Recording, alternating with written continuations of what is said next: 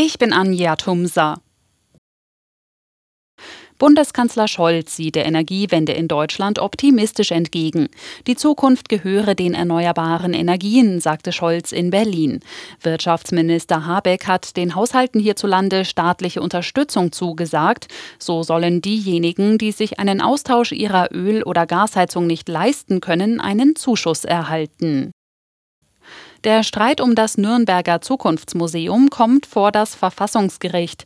SPD, Grüne und FDP wollen dort Klage einreichen. Sie hatten gemeinsam einen Antrag gestellt, dass ihnen im Untersuchungsausschuss alle notwendigen Akten vorgelegt werden. Diesen Antrag haben CSU und Freie Wähler jedoch erneut abgelehnt.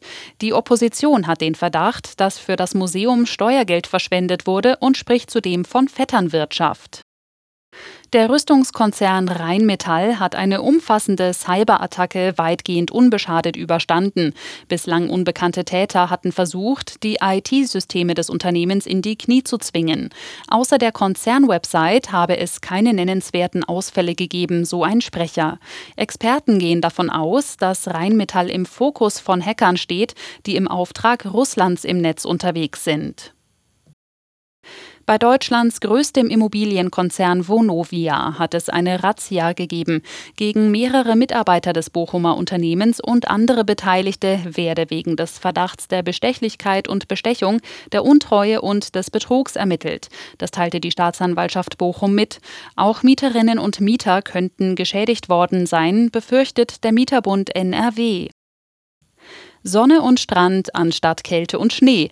Reiseveranstalter wie Altos und TUI verzeichnen aktuell einen Buchungsboom. Der Buchungsauftakt zum Jahresstart sei so stark wie lange nicht. Altours verzeichnet jetzt schon rund 30 Prozent mehr Gäste für die Sommersaison als im vergangenen Jahr. Das spielt für die meisten auch die aktuelle wirtschaftliche Lage mit der hohen Inflation keine Rolle. Das zeigt eine aktuelle YouGov-Umfrage. Nur rund ein Viertel aller Urlauber überlegt demnach, wegen der Preise auf die Nebensaison auszuweichen. Ein weiterer Trend, All-Inclusive. Wer für Essen und Getränke nicht extra zahlen muss, hat mehr Kontrolle über die Kosten, heißt es von TUI. Besonders gefragt sind in diesem Sommer übrigens Urlaubsziele am Mittelmeer. Timo Müller, Nachrichtenredaktion